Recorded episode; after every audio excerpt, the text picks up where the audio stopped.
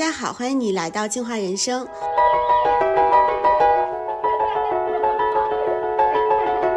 我是创始人教练佳莹，今天我邀请了唯有的创始人琴琴和我一起去谈谈如何降低内耗的干扰，过上高效能人生的这样一个主题。先邀请琴琴跟大家打个招呼吧。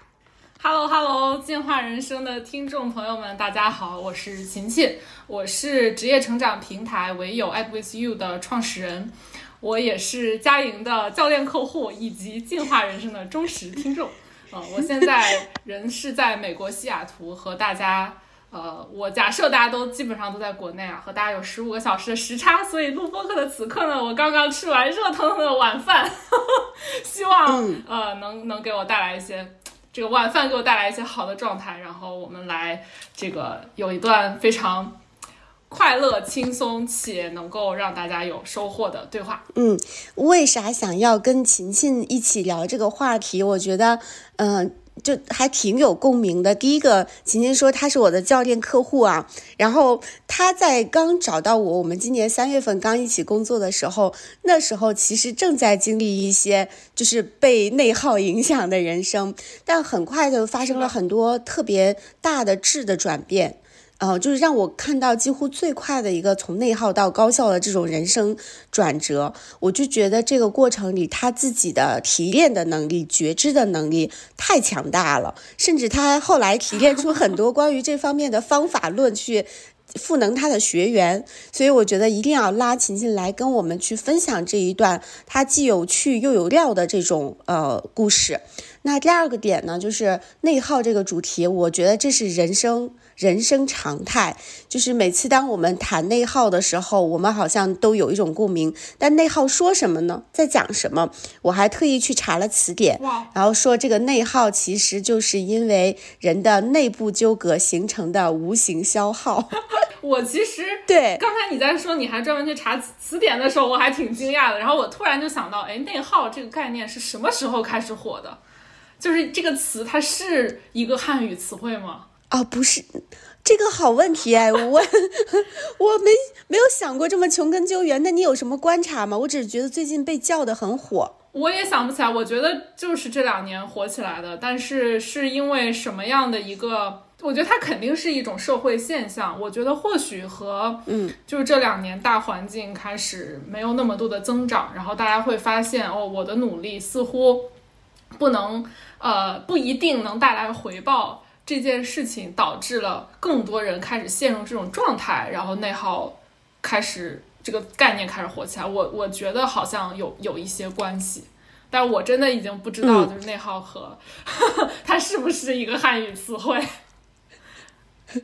你在这么说的时候，我突然想到，昨天我还跟我老公我们在聊一个事儿，然后他在说一些企业现象啊。我我当时的那个第一个反应就是增长乏力之后开始内卷。啊，对，内卷，内卷一定是这两年出来的词，对吧？也是这两年啊，所以内卷是什么？就是你追我赶呀，每个人好像都得拼命的去耗尽自己，嗯，然后那个内耗其实感觉落到我们普通人身上特别常见的，比如说自我怀疑呀、自我否定啊，然后由此导致的行动迟缓、情绪消极，就是这个内耗、内卷让我们。更充满了压力、疲惫感，而内耗让我让事情不仅进展的迟缓，好多时候它还会带来我们的一种自我羞耻感和批判感、嗯评判感。是的，所以就就是我觉得是因为可能因为某件事情产生了内耗，然后因为这个内耗又来批判自己，然后为内耗而内耗，然后为内耗而内耗而内耗，就陷入了一个无止境的那种像俄罗斯套娃一样往里面套。对。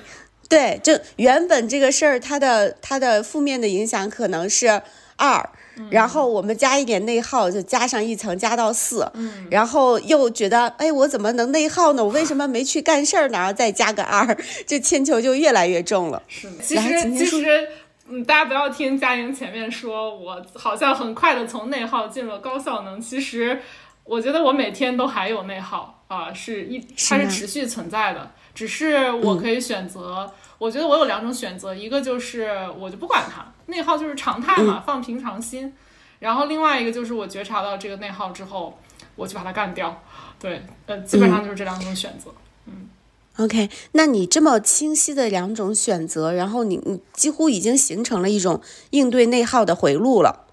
嗯，这这个回路是怎么形成的呢？也不完全是只有这两种选择，当然还会有被内耗干趴下的时候，肯定会有这种时候的存在的啊。然后接纳它本身，呃，也是一种会发生的情况，本身就会让这个内耗不会再去放大啊。我觉得这个也是。嗯，我在这些年里慢慢学会的一个东西吧。嗯嗯。回到刚才那个问题，这个回路是怎么形成的？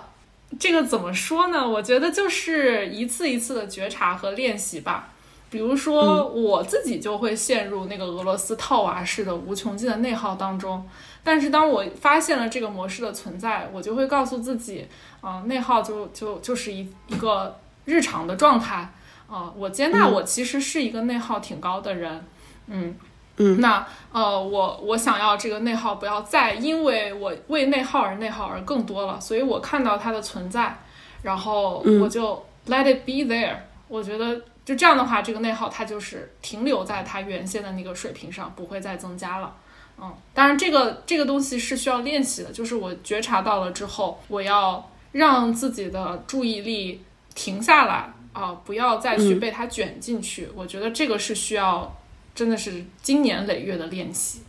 然后第二种呢，就是发现内耗之后把它干掉。那这个里面我可能就会引出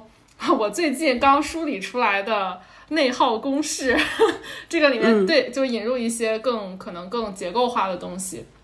我把内耗分为事儿的内耗和人的内耗。两个维度，然后事儿上的内耗呢，它等于欲望减行动，也就是说，啊，内耗来源于欲望太多，行动太少，就是我们想要好多好多东西，但是我们行动上却跟不上，然后这个导致我们一直得不到想要的东西，那就会陷入内耗的状态。那解决这种内耗的方法呢，就它既然是。就是 a 减 b 嘛，那你想让它变小，要么是减少 a，要么是增加 b，它的差值就会变小，这是个数学问题嘛。所以要么就是不要那么多了，就是我我降低我的欲望，呃，要么就是我增加我的行动，让我的行动能配得上我的欲望。那我举个我自己的例子，比如说我其实最近导致我内耗的一件事情，就是我希望。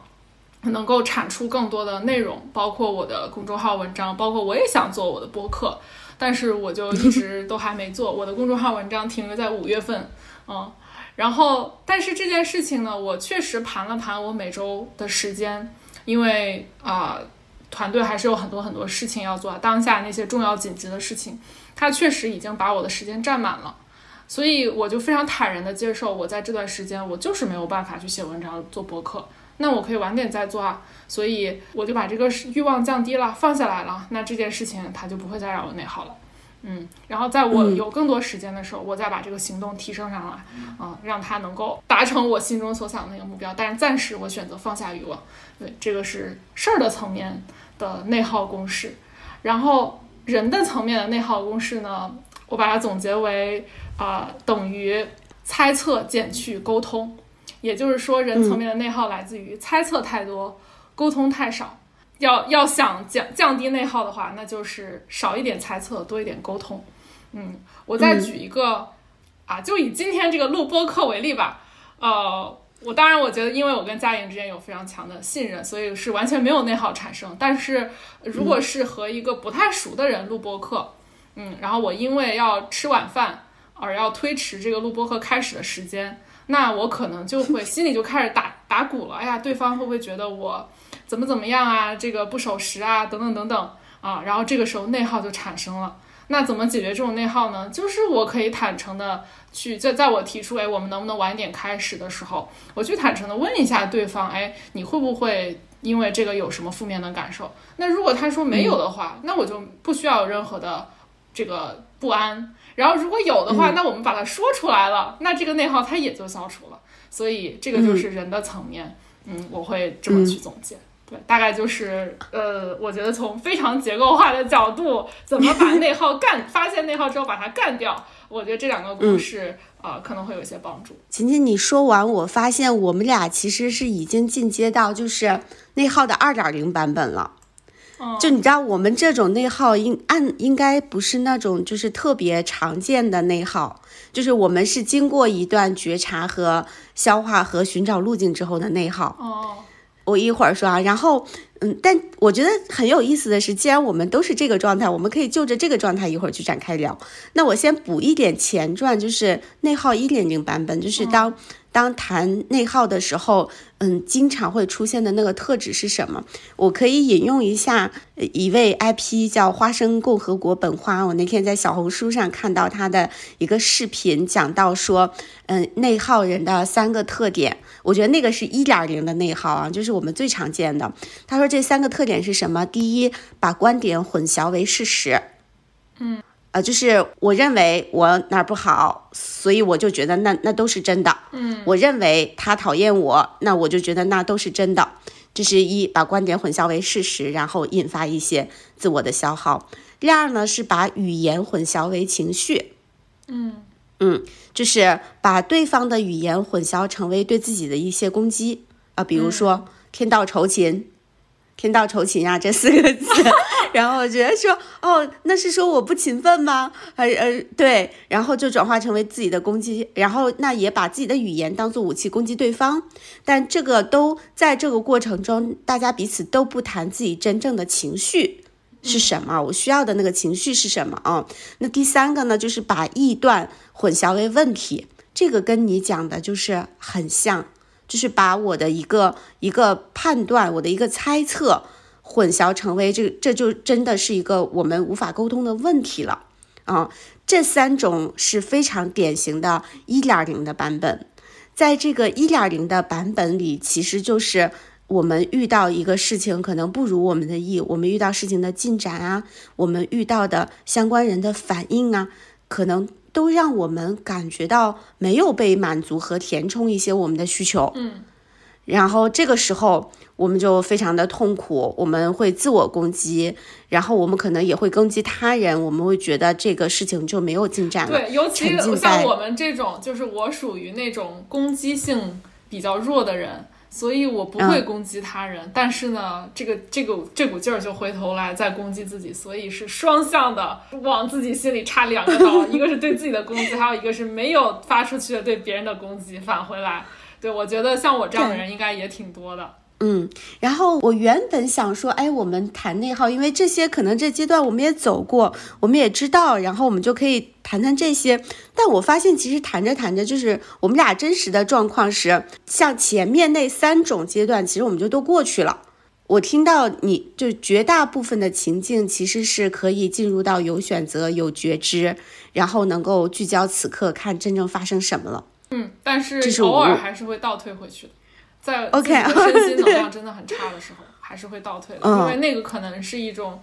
就是已经非常呃深的一种模式。然后，嗯，这个模式有现在有很很大的转变，但是它旧有的那个东西，它并不是已经完全消失了。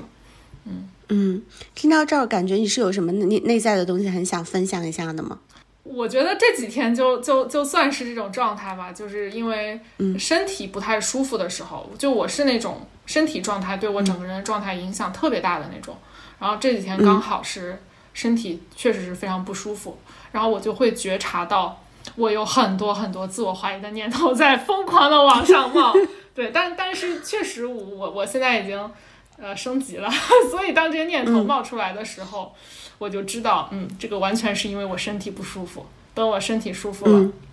他们自然就会过去。因为我过去已经有过很多很多次这样的经验了，所以呢，我就没有停在这个内耗上啊。这个念头出来就让它出来吧。那我我这会儿状态不太好，那我就要么就是休息。比如说我昨天，嗯，昨天是我的周日啊。我一般周日本来也是休息日，但是我还是会。用用手机的，但是我昨天就觉得好累啊，我真的是不想用手机，那我就不管了，就是有什么人找我无所谓了。如果真的是急事儿，会直接给我打电话的；如果不是急事儿的话，那我也不需要处理。所以我昨天就是从下午到晚上，我就没有看手机。嗯，我就不想干就不干。然后我今天早上起来仍然是觉得脑子非常的懵，哦，然后该干的工作我觉得我也干不动，那没关系，我想干嘛就干嘛吧，啊，然后我就是允许自己。就处在这种状态里面，然后不不去批判自己为什么啊这个干不了活嗯，然后反而就还挺好的。就是当然这个好像又是一个升级版啊，就是对，但但是我想说的就是在状态不好的时候，那些批判的声音都会冒出来，这个就是一种非常正常的现象。是，哎，你知道吗？你刚才其实非常非常精准完美的演绎应对一点零版的那个内耗是的方式是什么？第一个方式其实就是觉察，就是觉察那个情绪，呃，觉察那个状况，暂停三秒，观察一下是发生了什么。嗯，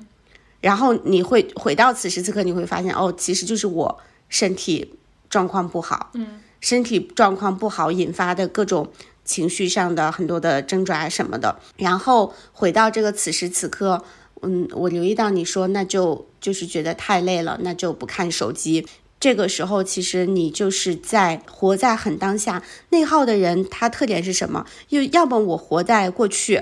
对，要么我活在未来。对，过去我做的不好的地方和未来我期待自己成为的地方，但不活在当下。是的，但但但你你觉知到那个这个就是我身体的需求，然后你停下来说，那我就休息，我就。不看手机，照顾自己，这时候就聚焦到真正的问题，所以那个一点零版本的那个内耗其实就过去了。嗯但我感觉你你前面在讲你的故事的时候，我我也会跟你有一个同频的感觉，就是我发现我也会经常这样，就最近我也在这这个这这个内耗二点零的版本里啊，我叫它内耗二点零，其实我也不知道那是不是内耗，就是嗯我我也是想做自己的两个产品，嗯，但是我也与此同时，我感觉到，其实我的时间已经现在是我满意的排布方式。嗯如果我再把那两个我想要的东西再做出来，我势必就要去让我变得更忙、嗯更累，然后而那更忙更累也是会带给我很大的压力的。嗯所以我就选择说不急，慢慢来。嗯，但但这看似是一个选择，其实我还是经常会心里责怪自己，或者说经常会拿它，比如我上课我要做口气，被学生 demo 一下，我就总拿它做议题，我就不知道我这是我是在这是一种内耗吗？这是我的 一种纠结吗？还是说我欺骗自己，告诉自己我是一个没有内耗的人，我已经选择了接受这个，所以我我没有那么难过而已啊。这个是我我关于二点零那个版本，我觉得跟你那个状况还挺像的。实对我其实也，我跟你、在这点上，我觉得也也有很多共鸣。我其实还想过，要不要把我这个内容创作这件，因为当时咱们俩聊的第一次，我的那个小问题、就是我要把那个内容搞出来。虽然最后那个对话完全是走到了一个很不一样的方向。但是那个问题它仍然是我现在的问题，所以我还在想，哎，我要不要把这件事情拿出来，再来跟佳莹就这个话题探讨一下，我在内容创作这上面到底卡在哪些地方？为什么这件事情对我来说，就是我我指的是写那种更整块儿的内容哈，就朋友圈这种就不算，就它到底为什么对我来说这么难？对，因为它就是因为难，所以我才没有办法在很忙的时候把它给做了。如果它很简单的话，我再忙也可以做。但是我就想了想，就觉得这事儿现在也没有很困扰我，我也没有因为它而很痛苦，所以我就觉得，嗯，那我其实可以先把它放一放。但是它确实仍然是一个让我不那么舒服的一个点，只是说我觉得它暂时没有影，没有非常影响我的我的幸福感，所以我可以先放在一边。嗯，对，这这真的是我们共同，我们居然直接在这个节目上。发现了一个内耗二点零的版本新形式，这这种新这种新版本让你没有那么痛苦，但依然脑子里会回旋着它。对，嗯，但这意味着什么？好有趣。我我不觉得这是一个可以解决的问题啊，就是，嗯，你觉得真的存在那种就是完全没有任何问题需要解决的人生吗？就是不是只有那种开悟了的大师会处在这种状态？我觉得凡夫俗子们一定。都会有一些问题需要解决，但暂时解决不了的。嗯，我我我认同你的这个观点。嗯，我觉得换另外一个面，就是这件事儿在提醒我们，我们还是在有觉知的生活。嗯嗯，提醒我们在有，就是依然会有新的目标、新的方向、新的状态的可能性，是我们。去探寻的。只是在这个探寻的路上，我觉得我们的就是状态总体来说还不错，嗯，就没有，嗯，这个它的它的好处是我们可能会觉得其实蛮开心的。对，哎，我觉得这是一个特别好的视角，就是我们有一些呃痛苦纠结，说明我们还在对生活有更更多的追求，然后这个追求本身它是一个非常积极的东西。如果我们真的就是别无所求了，那可能反而不是一种很好的状态。所以我觉得有有些这种痛苦，并且我们能感知到它，然后我们借由这些痛苦作为一个通往我们内心深处的一个一个入口，我觉得是是一件非常好的事情。嗯，哎，说到这儿，因为晴晴也在学教练，我们俩都是，我们俩还有一个共同的身份，都是教练。但是我是个新手。然后我就想到，呃，我前两周出去讲课，然后接触到一个这个教练工具叫变革免疫。哦，变革免疫它在讲是什么呢？就是其实对于人或者对于一个组织来说，如果你要发生一些变化的话，其实会有一些内在系统来保护你。就像我们身体，比如说我遇到花粉，我的免疫力也会去工作什么的，打喷嚏呀、鼻炎，嗯，就是。它背后可能是有一些保护我们的因子，然后就让那个变革，就我们想去的那个方向，没有那么快的发生。嗯，这这个某种程度上，like 也是一种干扰啊。但它这个干扰其实不只是起一个坏作用，就是让你不成事儿，它可能也是在提醒，那你人生中有一些想要被保护住的那个东西是什么。所以，我我想到我要去做两个产品，可是我一直没有去做。如果这个事情它也是想要对我进行一种变革前的免疫保护的话，它在保护我什么呢？我我嗯，有一天稍微探索了一下，我觉得它可能就至少保护我两个点。第一个点是，每次当我做一个事情的时候，我还是希望这个东西能够尽可能的漂亮。嗯。嗯，就是不追求完美吧，但我依然希望他出生的时候，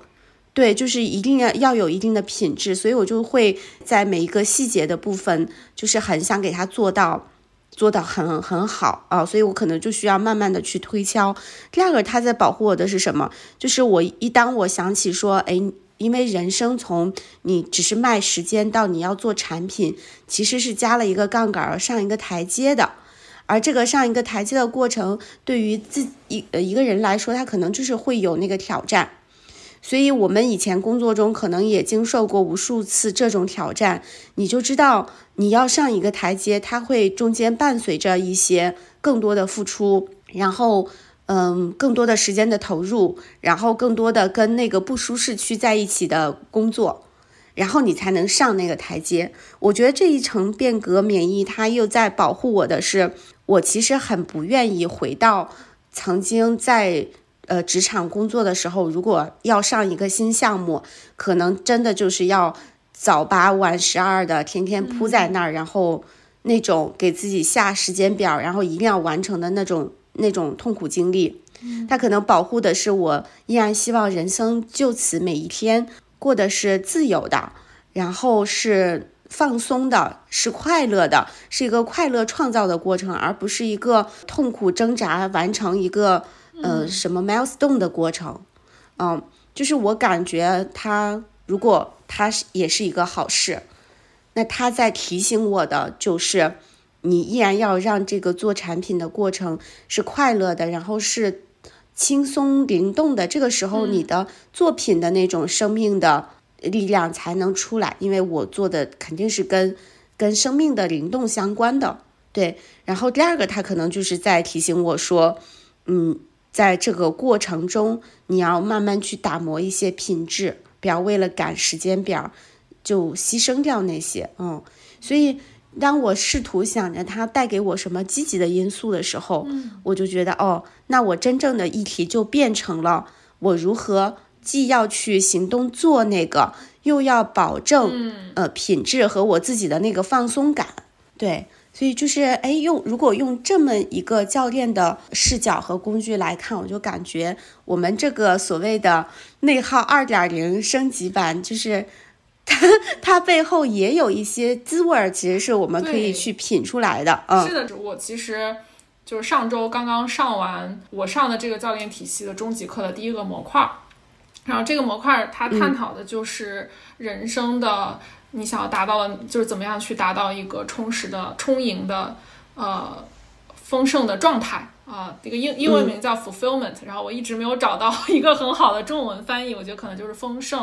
啊，大概是这个意思。嗯，然后这个里面有一个非常重要的板块，就是关于价值观的探索。哦，我其实刚才你说的这部分让我感受到，其实内耗是一个，我觉得是一个很好的去深深度探索自己价值观的。一个一个一个通道。啊，就比如说我在听你刚才的讲述的时候，其实我能感受到你有一个价值观，嗯，用一个很俗的话来说，就是工作和生活的就 balance，它是我我我能感受到它是一个很重要的价值观，就是你不想要那种工作把生活全部填满的啊那种感觉，对，所以就是这个价值观非常重要的话，那你就知道在这个点上我不愿意做出妥协，那我就去。找其他的方式，而不是逼着自己去做一件和我价值观相悖的事情。嗯，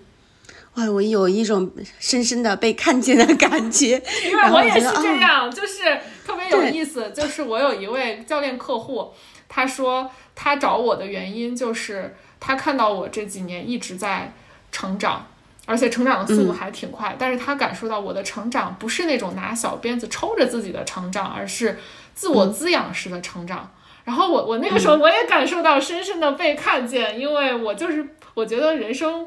已经那么苦了，为什么还要拿小鞭子抽自己？我滋养着我，我过这种有有 balance 的生活，然后成长，这不是很美好的一件事儿吗？嗯，哎，你说的这个这句话特别启发了我，就是我们在前面谈说内耗是这两是什么时候来的？嗯，我突然感觉到其中一个源头。可能正是因为，就是我我觉得我们这一代人啊，我们俩也不能算一代人，有九零后、零零后、一零后，其实大家都在内在的一个追寻是，嗯，我我们想要一些，就是很丰富多彩的人生。嗯，在这个人丰富多彩的人生里面，可能工作只是一个部分。对，嗯。而但这个时代呢，你又会它有很多不确定、不安的那个感觉，嗯，会在这一两年会带给人很多的压力。那在这种不安之下，其实人们为了更多的获取安全感，就会倾向于或者不得不说，我要努力去行动，抓住现在可以抓住的东西，嗯。那这种一种内在的这个欲求、渴望，关于丰盛的、关于工作和生活平衡的这样的一个诉求，和你又感受到外面扑面而来的这种压力，想要此刻去抓取更多，就会形成了一种一种冲击。对，然后这个冲击发生在我们身上，就是你你你内在想要的是那样，但是你却觉得我此刻应该这样的努力。对，而且很多人会觉得我好别无选择。对。但是这个选择，这个看似唯一的选择，又和自己内心深处的价值观有冲突，那不内耗才怪了。是的，是的。你说到这儿，我也都觉得说，呃，其实我今年就是有有很长一阵儿，就是感觉是就是有那种压力。这压力说白了，就恨不得说，哎，赶紧再好好工作两年，然后把把钱赚完。然后就没有 生活的压力，你就以后就想工作就工作，不想工作就不工作了，存好养老的钱，就是这是我上半年很大的一个压力。但我一直在那个时候，我就会内耗，我就会觉得你产品怎么还没出来？你怎么还是在做这种一对一卖时间的服务？对，但是我也在反思啊，这两个月我也在反思，就是我为什么要那样啊？我为什么非得要在四十岁的时候就要把钱都赚赚够养老呢？我才发现，其实就是就是不安，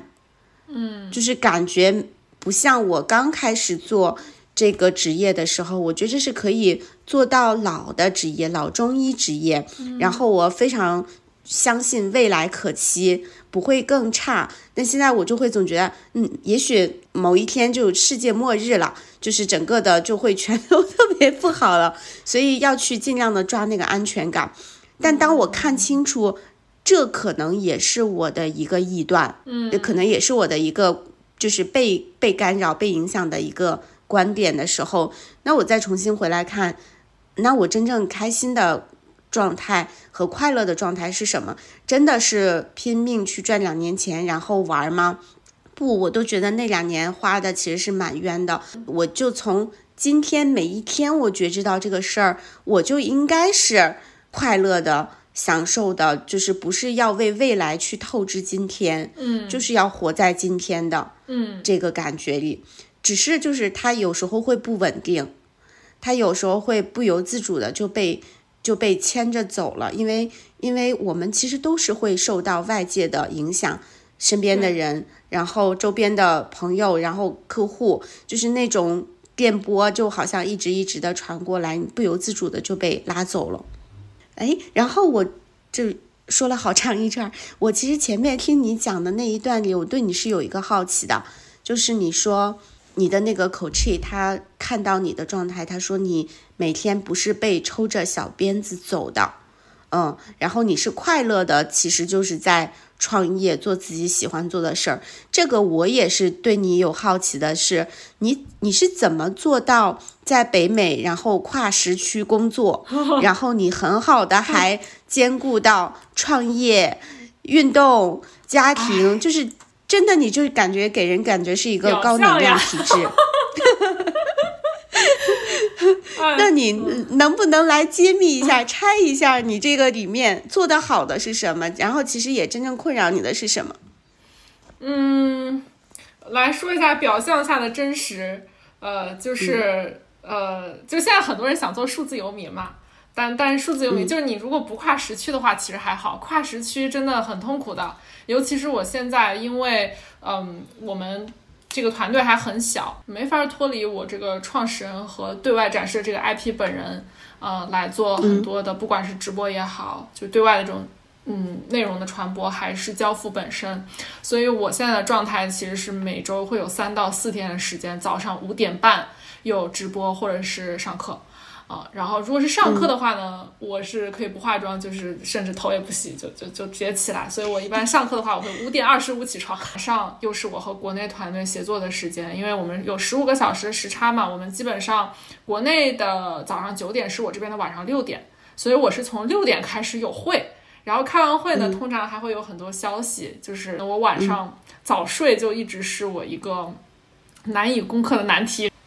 确实有，有的时候真的是忙起来，你不可能到那个点就，就真的把所有东西都放下去睡觉。这个在业务很忙的时候是真真做不到。这样我晚上也就是，我是一个长睡型的人，需要睡八个小时那种，嗯，所以我经常是处在一个睡不够的状态，嗯，所以其实挺也挺痛苦的。然后运动，因为我自己很喜欢，嗯，就是大自然。所以运动这个事儿，我不太需要督促自己，就每天一定会想要出去啊，运动半个小时到一个小时，骑自行车或者是走路什么的，嗯，然后剩下的时间就是工作嘛，嗯，除了吃饭和运动的时间，我基本上都在工作。我自己觉得这不是一个很好的状态，但是现在好像也没有办法，所以我也就接受这种状态。然后等到我觉得手里面啊的事情能够更多的交给团队的时候，我可能可以啊。稍微跟工作之间保持一点距离，对，所以我大概就是在那个看起来美好的表象下面，其实是这个样子，就是非常真实。但是我确实觉得，我的整体的状态还不错。就是首先，因为我做的做做着一件我自己真的是发自内心喜欢和认可、相信的事情，就这个东西本身它会给我带来很多的能量。然后就是我。呃，这个吃饭和运动这两件事情对我来说毫无问题，就是这个是我不需要努力就可以做到的事情。然后我在非除此之外非常努力的去管理我的睡眠时间，嗯，然后这些东西保证我的基础的这个身体状态啊还不错。啊，所以哎，这刚好这个这个说了半天说回了精精力管理的那个金字塔，就之前你讲身心治理，然后我是学的精力管理嘛，底底下是体能。就是睡眠、饮食、运动，然后顶上是那个意志力，对我来说就是我做的这个事儿本身的那种使命感。然后中间一层是情绪，然后情绪的话，就是因为我现在对于内耗啊这些东西相对来说有自己的一套处理方式，所以情绪上的干扰会比较少。然后专注力这点呢，我觉得跨时区的工作它给我带来的一个优势就是白天没有人找我，所以我白天是可以非常专注的去做一些自己需要做的事情啊。但是这点上，我说实话，我觉得我对自己现现状也不是很满意。呃，嗯，对，就是会还是会容易去被一些乱七八糟的东西分散掉。那这个还在自我训练当中，所以总体来说还行。我觉得给自己现在状态至少打个八十五啊，还有一些可提升的空间。然后睡眠是这个八十五里面的十，就是如果我能睡好，我我的整个一天，我的就是管理自己的那个，不管是情绪也好，还是专注力也好，他都会。其实琴琴这个看起来非常。简单朴实的这这一一系列表述里，里面藏着很多有深度或者说是被训练的东西。嗯，比如说那个身体，你说的睡觉、吃饭什么的，这些就都是在养护自己身体的行为，运动。对，这三件事儿，就他们对于你来说已经已经很稳定的在你的那个底层操作系统里。最最底下这一层，然后当你看到这个呃睡眠是一个困扰的时候，你也在尽自己的全力去，在可以的情况下去保护这一个部分。嗯，所以能感觉你的那个金字塔最底下这一层，嗯，它不是完美，但它的地基还是很扎实的，因为你很，你真的是有知道它的。重要性，嗯，然后再上一层情绪这个部分，就得益于我们其实也高敏感人群也都做很多自我探索，又学教练，所以大概情绪一来，我们会知道啊，这个情绪来是因为什么，它意味着什么，它提醒我们什么，就会去做一个快速的转化。是的，嗯，然后专注力那部分，我跟你有同感，就是我的，我可能不一定会把它体验成专注力，但是我觉得我特别在意的一件事儿就是。我不能让别人随时在我的时间里插一手，嗯嗯，我会很特别想要把那个时间看护住。我觉得其实这个背后应该真的就是关于那个那个专注的那种潜意识的想要保护一个专注的时间，你知道吗？就是在上次我们聊过那个睡眠问题之后，虽然。我的睡眠还是没有，就是百分之百的达到我满意的程度。但是我有一个，我觉察到自己的一个进步，就是我可以接受我在睡觉之前有没处理完的事情。嗯，就是我现在开始更，我觉得我更就是有意识的去，嗯，管理我自己想要完成事情的那个那个心。我觉得这个对我来说，它其实也减少了我的内耗。嗯，就是我以前我会觉得我必须得把这些事儿做完，然后我肯定要牺牲我的睡眠，然后是个睡眠牺牲掉之后，我第二天的内耗就会很大，因为我状态不好。但是现在我就觉得，哎呀，这个放一放其实也没有什么。就我确实发现它没有什么结，没有什么后果，没有我想象中那些糟糕的事情发生。所以呢，我可以接受这些事儿放下，并且我放下就真的放下了，它不会导致我睡不着觉。嗯，然后我第二天再处理，这也没有什么。嗯。嗯，然后到最后那一层精神的时候，其实你讲那一段，我脑海里浮现出好多个人的身影。这这些好多个人，他们有一个共同的特点，就是他们真的在自己想要的事情上成功。然后，但比如说，如果看我想到我一个好朋友安曼达，但我如果看到他的时间表，我觉得这这是一个不可思议的时间表。嗯，他就能同同时在这个五百强做着高管，然后每天一定坚持运动，然后他同时有四五个学习项目都在进展，然后家里有有孩子，然后这些孩子照顾家，我就觉得嗯，然后他还会记得，比如说在一些节日的时候会给我寄礼物什么的，我就觉得如果是我在我身上这事儿不可能完成。我一定会把四五个项目拆成一年的不同时间，但他可以。我在想，那他为什么可以？就是这一类身上，他可能有一个共同点，我觉得就是在那个精神意义上，就是他特别想成为一个谁，特别想成为一个什么样的人。我觉得，然后那必须你说的一个原因就是身体好。我觉得这种就是我以前也是会很羡慕这样的人。然后，因为我觉得我的精神意志也很强，但是我真的是比如说我真的要睡八个小时，那我剩下的时间我真的不可能做那么多事儿，所以我就非常非常接受我没有办法成为那样人，但是不妨碍我在我自己的道路上闪闪发光。就我觉得我接受了这一点之后，我的内耗也变少了。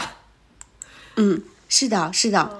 对。然后我想到，哎，那我们其实这个是回到，就是什么是高效能的人活出来，真的就是你做好精力管理，好多就就活出来就会比较好了啊。那我和晴晴，我们也会有一个共同的身份，就是我们会去发展人、培养人。晴晴在做一个副业的训练营，就是带人去做副业。那我之前会做一个项目是带。教练学了教练的人们如何去把它变成职业，嗯，如何去商业化嗯？在这个过程中啊，我自己有一些体感，就是我会看到那个内耗的影响对于一个人去完成一个转型的挑战。我相信琴琴应该也有很多体感，太典型了。就是我觉得我做的这个训练营吧，就其实市市面上这种商业课、什么副业课挺多的。呃，然后我我觉得我这个课有一个 独特的价值点，就是解决内耗。就是很多商业课它是就是 assume 你是没有内耗的，然后我只要教给你方法，你听话照做，你就能出结果啊。但是呃，对，确实我觉得可能那些真的比较钝感的人。啊，去上这种课挺合适的，因为他可能他他只是缺个方法，然后你给他方法，然后给他资源，他自己就可以做。但是呢，我因为我自己是一个高敏感且高觉察的人，所以我吸引来了一群内耗也很高的人。所以就是在在在这个前提下，我我这个课就要去分出一些呃这个。内容去讲这方面的东西，当然，我觉得这是个其实是个很好的东西，因为通常我觉得内耗高的人，他通常是高觉察，因为内耗给了他给他带来了很多痛苦，那他就会想要去探究这个痛苦到底是什么。嗯嗯，然后这种高觉察，我是相信，呃，他在短期内可能就是会让我们花，好像花了很多时间在跟那个所谓的结果没有直接关系的事情上，但是长期来说，它让我们对自己的认知更深。啊，然后甚至说去改变一些导致我们痛苦的底层模式，它在长期可能会带来更大的收益。我自己是愿意相信这件事情的。嗯，那至于常见的内耗有哪些，就在我的学员范围里面吧。嗯，我觉得第一类是在意别人的看法。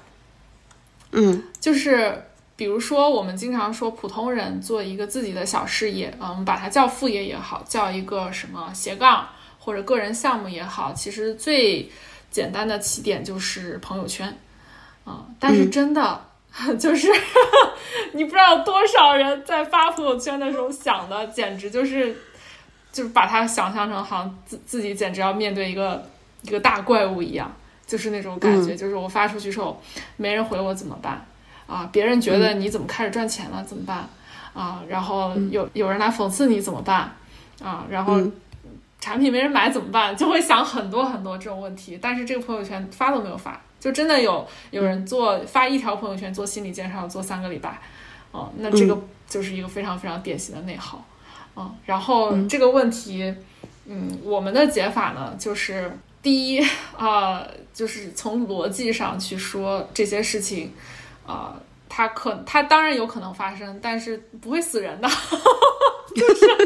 没有那么可怕。然后第二就是，嗯，用我们的经验来说话，就是你的朋友圈比你想象的要善意很多。就是我们会，我们过去有很多学员在发了之后，他会发现他收到的正面反馈比他自己能想到的最多的还要更多。就这种例子很多。然后我们会把这些例子拿出来跟新的同学讲，哎，说这个才是更大概率会发生的事件。就是你担心那些后果，它确实有可能发生，但是那个是小概率事件。对，但这个仍然是在一个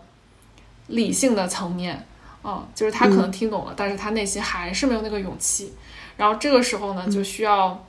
一些对我们来说啊，就是这种氛围的东西是有很好的推动作用，就是氛围是能给你的身心注入能量的，就是其他同学的鼓励啊，然后我们课程团队的鼓励啊，然后包括可能有一些哎率先这个突破卡点的人，他发了之后真的。收到了很多好的反馈，然后他把这个分享到群里，就会鼓励到那些还在犹豫的人，嗯，就让这种大家之间的这种能量可以流动起来，然后去互相的鼓舞。对，就是这个是这一类内耗的，可以说是解决方案吧。嗯，但当然就是我必须承认，还是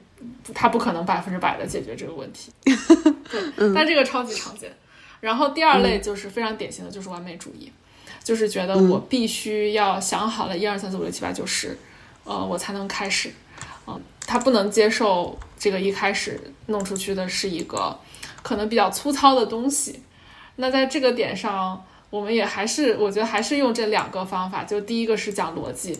嗯，的一个核心的思维方式叫做 MVP，就是 Minimal Viable Product，最小可行性产品。嗯，就是你呃把一个产品推向市场的时候，你要先推一个最小可行性的东西，因为如果说你上来就弄一个特别特别大而全的产品啊，就是你想象中的完美，可能不是用户所需要的那个完美，就可能你做出了一个你觉得特别好的东西，但是市场上。就是用户根本没有这需求，或者说用户的使用习惯跟你的产品的设计完全不一致，那你所有的投入到这个产品研发当中的资源其实都浪费掉了，你还得从重新开始。但如果你现在用最小的成本去做一个呃可使用的一个很粗糙的产品，然后去赶紧投到投到市场上去做测试，然后根据用户的反馈再逐步的来完善，它第一可以节省很多的资源。然后第二就是有用户反馈的时候，其实这个是一个非常好的动力，能够让你就是在反，因为人都需要反馈嘛，然后让你在反馈当中能够有持续往前走，一小步一小步往前走的动力，并且你还知道你走的方向是对的，嗯，所以就是这个思维，嗯，它是来源于硅谷，是是在创业商业这个领域，但是我觉得它可以用在。呃，人生的各个方面，然后我也经常用这个方法去指导我自己的一些生活。比如说，我要写一篇文章啊，我觉得写不出来的时候，我就会告诉自己，我只要写一句话就好了啊。我今天就写这一句话，这样我想的不是我要写一篇三四千字的长文，而是我只要写一句话。然后，如果我每天都能写一句话，我就可以就总总之最终这个东西能完成。而且我一写下这句话之后，我可能。啊，就会有一些新的发现，而不是我非得把这三四千字全部构思好之后，我再一口气把它写完，就不是这样的。对，所以就这个思维，它可以指导我们平时的很多事情。所以我们会跟大家去跟完所有有完美主义的 小伙伴会去讲这个 MVP 思维，而且会有很多经典的商业案例来让他们理解为什么这个思维非常好。对，所以这是逻辑层面，但是仍然这个逻辑层面它不能解决所有的问题，还是有一些小伙伴会卡在自己还是没有那个能量。啊，那这个时候可能就又会出现，就是用社群的方式去互相启发大家，所以就这个就同理了，就是有有人还在那纠结，然后哎发现他的同学诶已经把这个一个很可能小粗糙的产品抛了出去，并且得到了一些市场反馈的时候，他就说哎。那我可能也可以做到，然后呢，他就会去做了。对，所以基本上是靠着就是这种逻辑加上氛围的带动，嗯，这两条两两方面，然后一起帮助大家去把内耗给可以说是啊克服掉啊。当然，我觉得还有一个很重要的就是我们要去接纳呃有内耗这件事儿不可耻，嗯啊，因为在我们。提供的这个场域里面，我们提供了一个非常包容的场域，所以大家可以非常安全的啊，把自己的这些各种各样的纠结发到群里，而且这些发过来不会有人批判你怎么想这么多呀，你怎么行动力这么差呀，没有任何这种批判，而是大家会带着一种去理解的视角，然后去跟你聊。啊，包括我们课程团队也会就用一些教练式沟通的方式去聊这个东西。然后一旦你发现哦，我有内耗是很正常的，然后大家都在给我鼓励，我不需要去批判自己的这个为内耗本身而产生内耗之后，这个内耗也会更容易就慢慢的就走掉了。对，所以这个我觉得是一个底色吧。这个也是我觉得在生活当中每个人可以给自己创造的这么一个。安全的心理空间，就是我有内耗这个事儿没有错啊，我可以接纳它存在。嗯，哎，我觉得你在说这个三个点的过程中，三个点啊，一个是怕失败，怕各种不好的反馈；第二个点完美主义；第三个点就是对内耗的本身的接纳度。其实前两个点，我自己感觉我坐在这个屏幕前，我就是悄悄的被安安慰安抚了啊。就是我感觉我好像也有那个，当你说你发出去，其实你会收到很多超出自己想象的善意的时候。好的那个反馈的时候，我一下子就觉得，嗯，还挺受鼓舞的。然后那一刻我才觉得，哦，原来我也会担心这个问题呀，原来我是担心这个问题的呀。然后第二个，你说就是先迈出去一小步啊，我感觉也有点像一个快银项目、快银思维的那个东西的时候，对我我自己的感受是，是的，我好像就缺那么迈出来那个第一步的那一小步，就一旦那一个步启动了，后面自然而然的就会跟上，会有反馈，对吧？对，然后如果说市场没有给反馈的话，我们这个社群和课程团队也会给反馈。我觉得这个是很好的一点，就是确确实实，呃，有一些我们的小伙伴，他们的产品出去之后，就是真的没有人无人问津啊，这个这个真的是存在，然后他们也会很挫败，但是因为这个社群提供了一个安全空间，所以他们会把这个挫败感。就发到这个群里，然后我们的选择会是，就大家会先去抚慰一下情绪，就先解决一下情绪，然后到他进入了一个可以真正的开始理性分析的阶段，那我们就会来分析这个无人问津到底是产品没有需求，还是他的文案写的不吸引人，还是定价的问题等等等等，再去把这个问题梳理出来，然后再去再次测试。我我晴晴，我觉得你有个非常非常大的优势，就是你你能特别好的兼顾人和事儿。就在事儿的层面，每次当你遇到问题，然后你会很好的去分析问题，找到卡点，然后形成一个解决的框架。然后在另一方面呢，就是你不只会在事儿的层面上去做功课，你还会去发掘这个事儿背后的那个人的内在的东西是什么，他需要的呃是什么，然后再通过社群的方式去给予到这个方面的支持。嗯，然后就这个是我觉得你非常非常大的一个，嗯，一个特点，就是你是你是很全人的在发展的，把事儿跟人都会关注到，嗯，谢谢看见，然后我非常开心的接受了这个赞美，因为我确实是这样的，嗯，对，这个其实你你的那个副业营的伙伴们跟我我这边学教练的。商业化的这个伙伴们，我觉得大家遇到的问题还真的是比较共性的。然后我原本我去培养的，我觉得思维就是，哎，给商业思维就可以啦。但是我做的过程中，我才发现不是，就是这个内耗的这一个部分，情绪性的反应，然后对自己的很多认同和不认同的部分，其实是深深的干扰着他的行为。嗯，然后我对我觉得还有一个第三个点。就是你不可避免的是，这里面会有一些硬实力的东西，就是就是硬硬实力的部分，就比如说来跟我的教练交付，嗯，啊，如果我我比如说我具备一些商业化的思维了，或者我也去攻克了那些内耗了，我交付不好，嗯，而副业营的小伙伴，这你你在做这个副业核心要向客户交付价值的地方没搞好的话，它也会成为一个就是。很很深的一个打击，嗯，而这个打击可能把你原本建好的这个系统就又有一点摧毁了，嗯所以大家要有一个注意力，又回到说，那我怎么样去提升这个部分的核心竞争力？所以这块我其实也也觉得，就纯做教练的领域来说，我觉得也也是重要的，嗯，或者如果回溯到任何一个工作上，你的产品或者你的服务。到底是怎么样去满足你的用户或者客户？这两个人可能是不一样啊，他们的那个诉求的，我觉得这点其实也还挺重要的。是的，嗯，对。然后你在说的那个过程里，你说的第三个点，嗯，第三个点，那个时候我突然有一种感觉，我们为什么说我们是二点零？哦，我好像有一个更深的一个自我觉察，是我觉得。我其实很想给自己一种，嗯，人设，或者是给自己一种信念，是我不受内耗干扰。嗯，这个反馈可能来源于我的好多合作的伙伴跟我说：“佳音，我觉得你就是行动力强，你没什么干扰。”然后我心里也特别喜欢这个评价，我觉得对，我就应该是没有什么干扰的。所以哪怕我感觉到我可能有一些干扰了，我都不愿意承认它。嗯。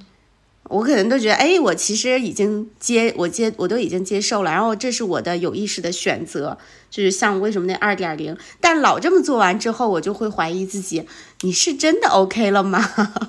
就会有这种感觉，还是说你其实并不想要，嗯，哎，我觉得这也是一个积极的行为，就是我不给自己加那个我内耗、我干扰的标签儿，嗯。我至少就不用再承受这个事儿本身，再加上内耗影响自己的那个重量。嗯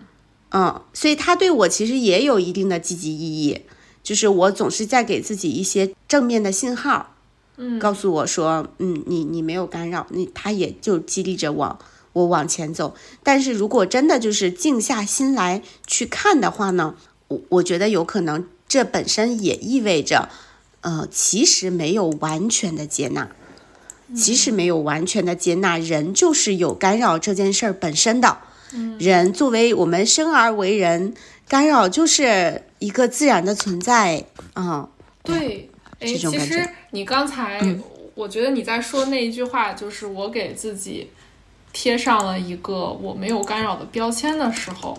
我其实想到另外一点，就是有的时候我们需要给内耗贴一个标签，就是这个东西就是内耗。然后你贴上这个标签之后，你反而跟他 detach，就是这个词怎么中文怎么讲，我也不太会，就是反而跟他拉开了一个距离。嗯嗯，就是看到他的存在本身。然后就像就是呃，我在前前两天上那个课程的时候，教练课的时候，嗯，我们讲到了就是 saboteur，就是心魔啊。然后面对心魔，我们有两种。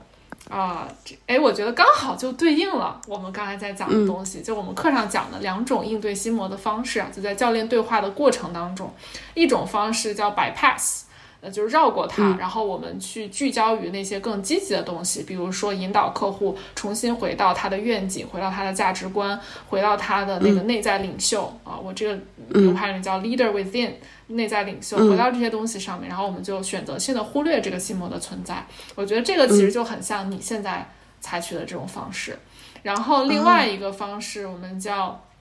叫 name it and explore it，就是给它起个名字，然后来探索一下这到底是个什么东西。然后起名字可能就会起一些。非常呃好笑的一些一些名字，然后你一旦起了这个名字之后，你就会跟他有一点距离，你就可以去观察他，然后你可以去探索他的背后到底是什么样的一些东西。什么？对，比如说啊，你可可能是你过去的嗯一次什么创伤经历导致的你的一种恐惧啊，等等等等，然后你探索到了它是什么之后，其实。看见它本身就看见即疗愈嘛，就有一句话好像是这么说的，对，所以就是有在在对话当中有这两种处理方式。那至于选择哪一种，没有标准答案，就是那个在那个当下。哪种方式对于客户最有帮助，就用哪种方式。然后我觉得这个智慧延伸到我们面对自己的内耗的过程，它也是这样的。就有的时候我们可能确实是选择忽略它，然后把我们的注意力都集中在那些积极的事情上。但也有的时候我们需要停下来，哎，去去花一点时间跟内耗待在一起，然后看一看它是怎么回事儿啊。就是我觉得这个就是。就是智慧啊，我我也还在还在修习这种智慧的过程当中。嗯，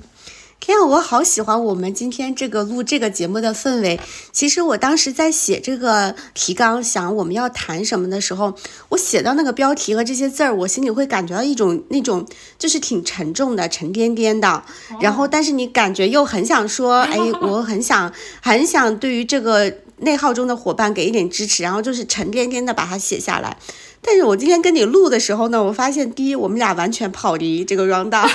然后第二个就是，就是我们跟这个内耗相处的感觉，我并没有觉得它沉重，嗯，我就觉得它很有趣，它就是这个过程中一直很想跟他哦，看看他到底长什么样，他都是哪一种哪几种分类，一个是这一种探索的感觉，第二个感觉是就是。好像我们的诶都还挺平静和愉悦的，那个能量感是在上面的。到刚才你在讲这段的时候，我觉得哦，简直就是在跟他做游戏。嗯，对，又要给他起名儿，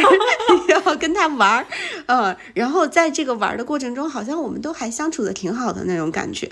对。我觉得，我觉得起名字是一个特别有意思的点。然后就是课上就有一些，就同学就起一些非常奇奇怪怪的一些名字，其实我没太听懂，因为他们讲英语里面可能有一些是美国的一些什么那种动画动画片，我没看过，我也没太听懂，但是就感觉很大家很开心的样子。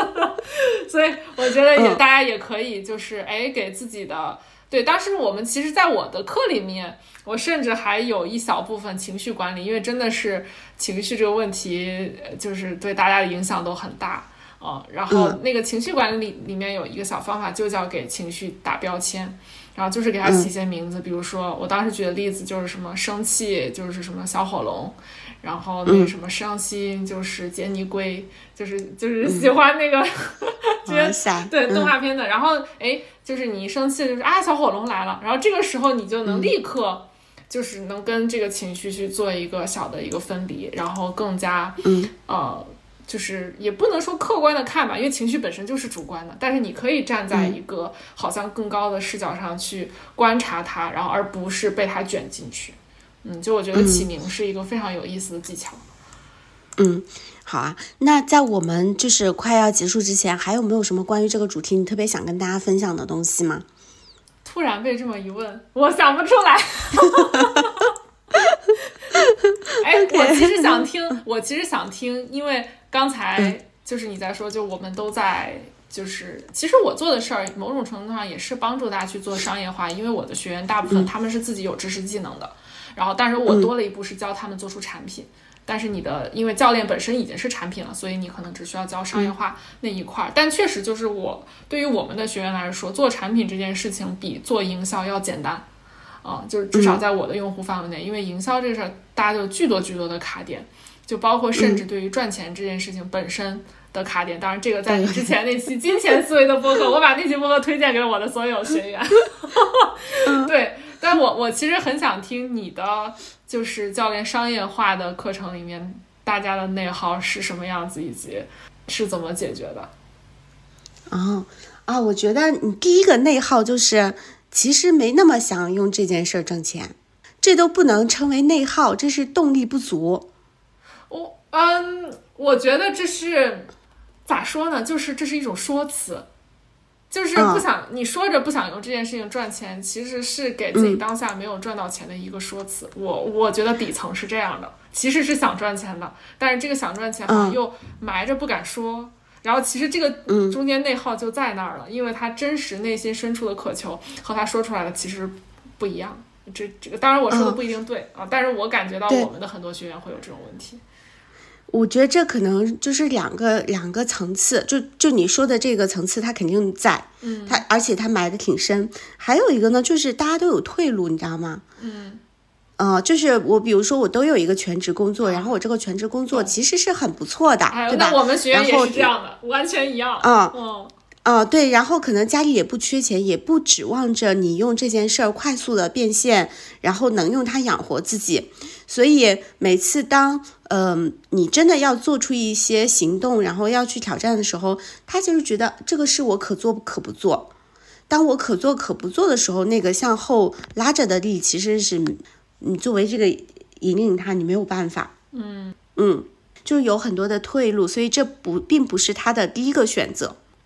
所以我看到我们其实有做类似我们这种产品和课程的老师，他们会有一个人员筛选的要求，就是你你如果只是想听听知识，OK；如果你想拿成果的话，你是不是在 all in 了？或者你有没有一个设置是三个月之后你要 all in？我觉得就是从，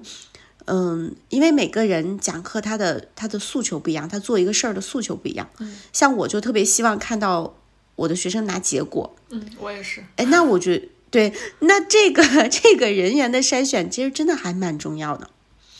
嗯，然后第二个内耗就是关于角色的认知，就是大家会有一种心理上的拧巴感，一种拧巴感是说，哦，我觉得我所从事的这个事情本身非常的呃好，非常的高尚，它是支持别人的啊，但你让他把 OK 把你支持别人这件事儿发出去，他觉得。那怎么行呢？那那我跟什么卖保险的微商有什么区别？这里我觉得也隐含了对于保险人士和微商的很多是就是偏见偏见啊。但你就知道他真正心里他不觉得，他不觉得他这件事儿是嗯好的，嗯他做这个角色是好的。嗯那其实是这个角色本身的事吗？不是，这里隐含着他对于自己的很多限制，就是我可以什么，我不可以什么，我做什么就是好的，我做什么就是不好的。嗯只不过他对于自己的这些评价、评估，呃，这里面有很多社会规条的限制，是被映射在了这个角色上。是的，他今天不做教练，他做别的角色，嗯，他依然会有这种感觉。对，尤其是我觉得对于卖自己这件事情的偏见，就是因为呃，如果你要做一个嗯。就是我用一个词，比如说个体户吧，那你就是要既能交付也能卖，啊，因为如果你只是一个人要构成一个商业单元的话，你不可能跳脱卖这个环节，啊，但是有太多人，就我觉得，尤其是我们这种，就是我我的用户，我给我给他们一个精神意义上的标签，叫做理想主义者。就理想主义者真的在卖这件事情上太多偏见了，就是即使他卖的是一个他真的内心很认可的东西，他也会觉得卖这个事儿本身就是是不好的。嗯，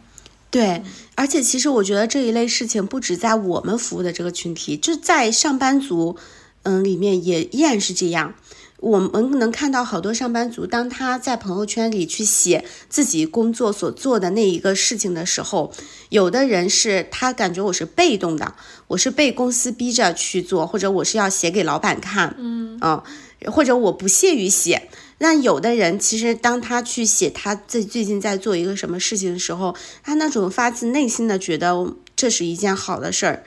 呃，我是怎么样去用心做它，传递给外界的印象你就完全不一样。嗯那归根结底，这也是我们对于自己所做的事情的意义感，我们对于自我的那个认同，它在什么程度上？嗯所以我觉得很多内耗其实是来源于这个层级的拧巴。嗯一方面你又要做，一方面你心里很 diss 他，很觉得他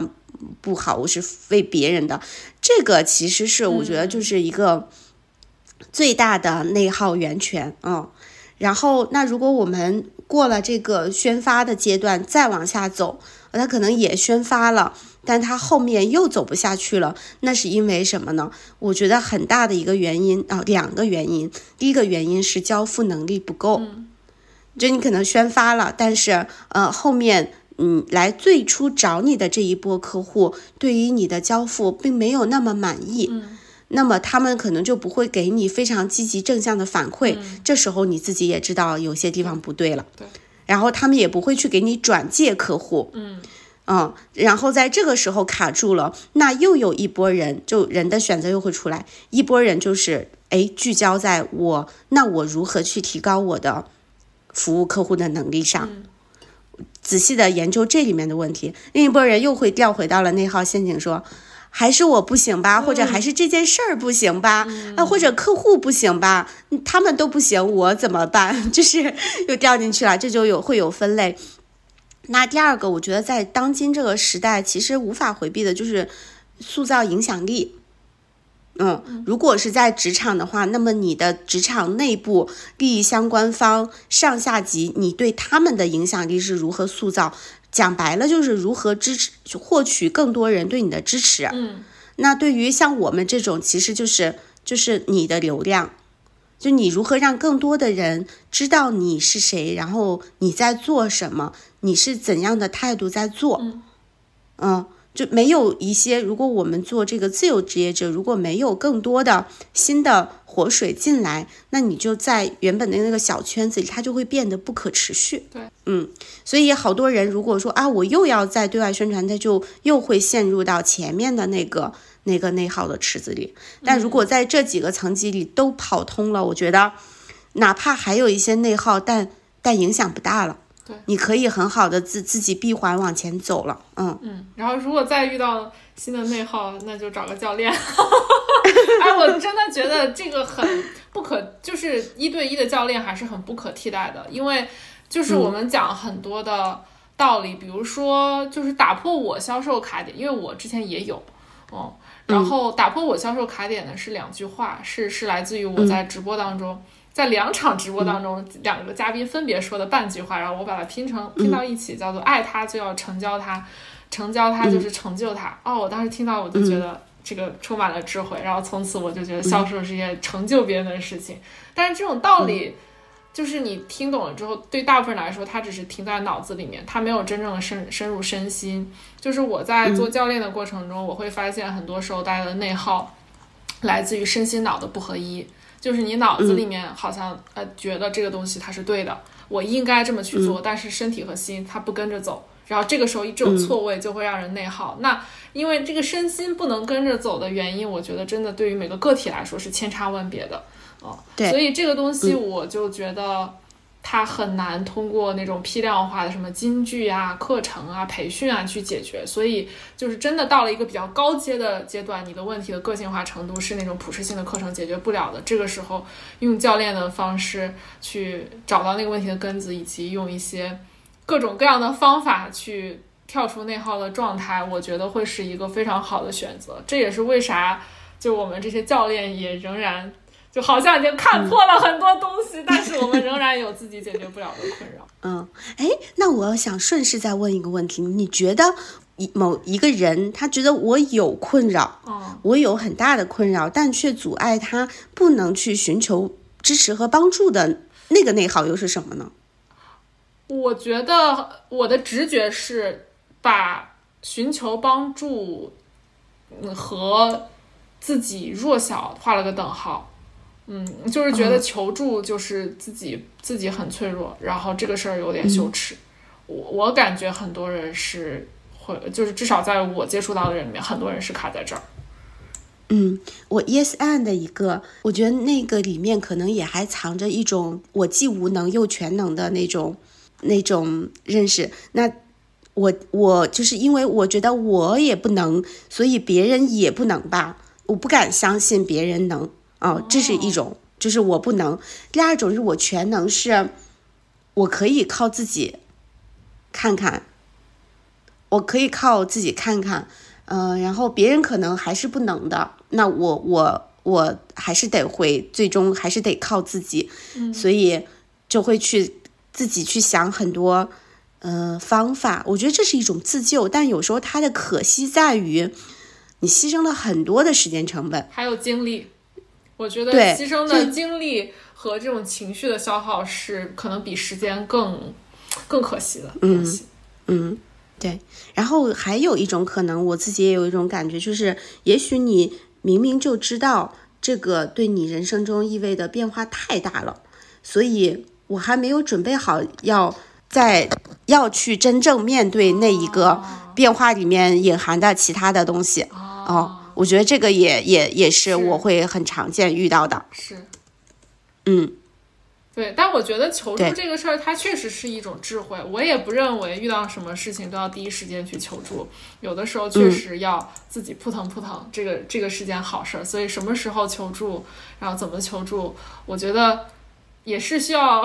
很多的经验的累积。我觉得我自己现在就是找到了那个点，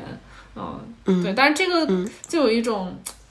只可意会不可言传的感觉，我觉得现在有太多太多的东西都是只可意会不可言传。我这两天我一直就最近这一段时间吧，我其实一直在思考一个问题，就是关于目标这件事情。嗯，然后前两天在就我朋友把我拉进了一个北美的做教练的中国人的一个小群，几十个人。嗯，然后我就在那个在那个群里面，就是有一些关于。这块的对话，就是这可能也是回到今天主题上，我觉得它是我现在一个小小的内耗的来源，就是什么时候我应该有目标，什么时候我应该把目标放掉。我觉得这个智慧我现在还没有掌握啊。就比如说，我可能啊，我想成为一个大师级教练，那我就想，我就想要在我的每一场教练当中，我都有所提升。但是那些比我更经验更多的教练朋友们，他们就会说，嗯，其实就这个就有点像是你啊，用手去盛水，你抓的越紧，那个水漏的越快。就是你如果一定要在这个过程中要去提升自己，或者说一定要给客户带来什么样的成果，你可能反而就达不到那样的一个状态。啊，所以这个时候可能把目标放掉，然后呢，你就全然的去信任那个过程，然后也相信你自己的这些直觉力啊等等，它就是会会随着时间，你带只要带着觉知去做，它一定会随着时间提高，那你最终会走向那个成为大师级教练之路，啊，就是或许这个在英文里面，因为我们都是在在北美嘛，然后就是他会说一个一个就是目标是 goal。然后呢，还有一个东西叫做意图，叫做 intention，就是有可能，嗯，就成为大师级教练，他不是，我不应该把它作为目标，而是要把它作为我的 intention，嗯，就是或许，呃，成为大师级教练，它不是我的 goal，而是我的 intention，然后带着这个 intention，我是可以一种，就是既坚定的朝这条路走，同时又松弛的去享受过程的状态去走，嗯，我就觉得这个非常的妙，就是那那段。讨论我觉得有特别特别多的智慧，我现在还没有完全的吸收，但我觉得这个是一个对我来说我非常需要修炼的问题吧。就是哎，这个其实咱们之前也聊过，就是就是我当时就是最开始啊找你做教练那几次，就是我会明显的有一个定了一个特别高的目标，然后被这个目标压垮了，呃这样的一个模式，我觉得我现在还仍然没有完全解决这个问题，对我现在仍然会。呃，被就是我会觉得这个是业务的要求，我必须要有这样的一个目标，然后我又发现它非常难以实现，然后我在过程中会感觉压力非常大。但是我现在的一个进步就是，我可以及时的觉察到，啊，我我是不是就把自己逼得太紧了？然后这个时候我会选择，嗯，给自己放放松一下。所以就现在这种问题还会发生，但是它给我的困扰就没有那么就远远的小于那个时候了。但是我仍然会去琢磨，就是我什么时候。就是要去追求这个目标，然后把这个目标作为我的一个指南针。什么时候呢？我应该把它给放下。我觉得，就是如果这一个地方我再能琢磨出来，就是靠我当下的直觉，我就知道我要怎么做的话，那我就是上下一个，我就升到下一个级别去了。是的，是的啊，我觉得这段用这段话来做我们今天这个收结，我觉得特别好。就是其实。很多时候我们会困扰，然后现在里面非常难过是那目标它的张力太强了，像一个张满了的弓，嗯，你就是想要去拿到它，拿到它，但有可能在拿到它的这个过程中，反而有一些东西让你偏离了你未来在人生的长长的画卷里，你真正的成为谁，嗯。啊，然后在那个过程中，把自己的这个劲儿、所有的力气都耗光了，然后就那感觉就像是倒在这个目标的这个 milestone 前面，那种感觉。这个画面好好。OK，那到节目的最后呢，我们也整整理了一些，嗯，就对我们日常去降低内耗。增强动能的小目标啊，呃，我我先来说，然后请对小技巧，然后晴晴可以给我补充和总结。那第一个就是，如果我们是那个非常典型的内耗一点零的版本，嗯，我我再重塑一下，我如果我们的特征是把观点混淆为事实，把语言混淆为情绪，把臆断混淆为问题的话，其实帮助我们走出来的是这么几个动作。第一个是，哎，停下来。停下来，觉察一下发生了什么，嗯，有什么情绪出来了？现在这个事情它到底是一个事实，还是我的一种观点或者是猜想？那背后有什么情绪在 trigger 我吗？啊？然后这是第一个，此刻停下来的觉察。然后第二个呢？如果我们这个觉察产生了，我们稍微抽离抽离啊，那到底真相是发生了什么？此时此刻，我们既不回溯过往，又不去为未来着急，就此时此刻发生了什么？那提醒我们真正的问题是什么？我们真正要面对的那个问题是什么？那这是一个很简单的三步法哦。那第二个点呢，我想跟大家讲的是，其实，嗯，有一些比较玄学的这个探寻，比如说人类图，我帮我看人类图的老师，他就直接跟我说，哦，佳莹，你的这个是一个就是没有内耗的人，你你有什么想法，你就会直接去行动。我才知道，原来人有的时候是会有一些天生设置的嘛。那如果行动这件事儿，它是一个天生的设置的话，它一定有意义。那如果我就是会比较容易内耗，我就是会比较容易想七想八，这这他给你做这么一个特别的设置，又是为了什么呢？我觉得那背后可能可能是有很多就是真正属于这个的，嗯，天赋啊资源的地方，只是那个资源的画卷没有被展开。这个点好嗯。然后对我就其也我实我想顺着这个点补充一个小视角，就是内耗和行动这两件事儿。它也不冲突，就是你带着内耗，仍然可以去行动。可以去行动，对，我觉得我就是这样的一个人。我其实前面我说我其实内耗挺多的，嗯，但是我的行动力又是非常非常强的。对，哎，所以这个就是一些后天的自我努力，就是，但它可能是一些非常小的事儿，比如说守时，比如说定了目日程表就去完成，比如说犯了错就认错，嗯，就是一些常规的小事儿做起，然后。然后把目标放大，如果没有完成，那也没关系，就踏踏实实去复盘，嗯，就是把这些小事儿做好，嗯。那还有一些点，我觉得就是可以聚焦一点，一一次不要忙碌太多，对，但这个聚焦的那个事儿，最好它跟你内在的那个价值观是深深的一致和共鸣的。嗯，这个时候就就会就会有很好的反馈给到你，去形成一个正正的循环嗯，那还有一个呢，就是有的时候我们人生会有一些遗憾，会有一些未完成的事儿啊，比如说以一个一个不成功的时刻来了，然后那个时刻就可能有的时候它一直在我们脑子里回旋，就所谓让我们活在过去的。那有的时候，当你觉察到这个过去一直对你有影响的时候，也许你可以做一些跟这个过去的告别仪式。嗯，就是在那个没有完成好的这个事情里，没有 ending 的事情里，我遗憾的是什么？那我已经做到的是什么？如果嗯、呃我有一个机会，我可以重新，我会做的不一样的是什么？嗯，通过这种小的告别仪式，让那些遗憾还在影响你的遗憾去、去去完成。嗯，你就去积累一些动力，从现在开始再往前走。嗯啊，这个告别仪式这个概念好好啊。嗯，然后还有就是我的一些日常小玄学，就是去接纳和肯定自己。比如说，当我考 MBA 的时候，那个系统里不就要输密码吗？我我这密码就写是我要上清华的拼音，所以每次我一开那个系统的时候，我就我就感觉我就是注入这个能量，就是我要我要进去，我要上清华。然后，对我还有一个好朋友，我给他寄东西，我一看他的那个收件人写的叫李好美。啊，就他就要，他就要快递小哥每次考，就是说他那个你好美，对我就觉得这些小小招数还挺有用的。啊，好有意思。嗯对，然后你还有什么补充吗？嗯，你有没有什么？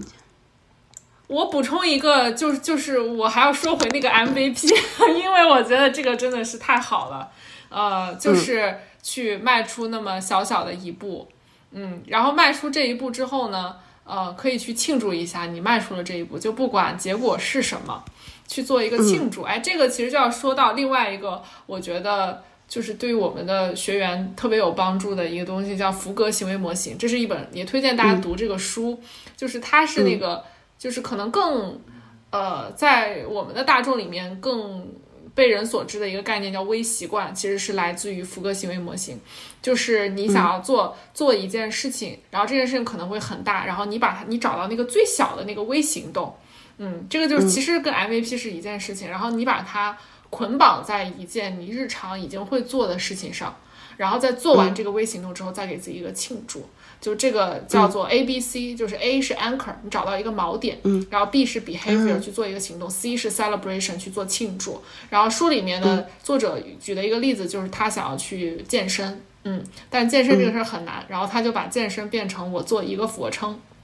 然后他把它锚定在我每次上完厕所、冲完水之后，我按下了冲水按钮之后，我立刻做一个俯卧撑，然后做完这一个俯卧撑之后，我再对着镜子对自己做出一个这种庆祝的动作，然后就给自己一个积极的情绪。然后长期以往，他就他一开始做一个，然后他后来就觉得很无聊，然后他就会做做的越来越多，然后最后这个就变成了他的一个健身的习惯。所以在这里面，这 A、B、C 三件事都很重要。就是第一，你找到一个锚点，然后这个确保你会记得要做这件事儿。然后第二个就是那个行动要足够的微小，就是让你可以不费力的去完成它。第三，非常非常重要的一步就是要去庆祝这个小小的成功，因为他说真正能够让人改变的其实是积极的情绪。而不是拿小鞭子抽自己，因为拿小鞭子抽自己，就是你会跑得很累，然后你会有一，就是可能跑不了太长时间，就它有点像那种冲刺，然后你很快的体力耗尽，你可能就会更大幅度的跌回原来的模式，然后有可能会更差。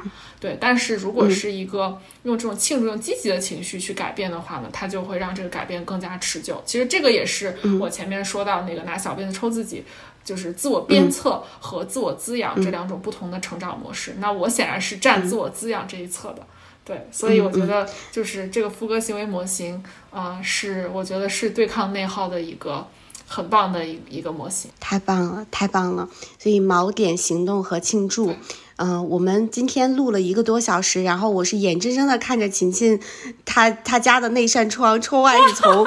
变白天，然后变成了黑夜，所以准备放他回去睡觉了。但如果你听我们这期节目听到了现在，我也特别想邀请你在我们的评论区里写下，嗯，你此刻为之心动想要去做的那件事儿，那它的锚点是什么？他的他他的第一步的那个锚点是什么？他的行动是什么？然后你要怎么为自己庆祝？欢迎你跟我们分享，在这个过程中对于你来说有有有启发的环节。然后我们也可以一起去奔着自己更理想的人生去去行动。然后喜欢琴琴的也欢迎大家在评论区留言，然后我们争取早一点 叫他回来做客，好不好？谢谢佳莹，OK，谢谢大家。希望你们有收获，然后希望你们在嗯进化人生里面持续的进化自己的人生。耶，太好了啊！好，谢谢琴琴，也谢谢大家的收听，我们今天就到这儿了，拜拜。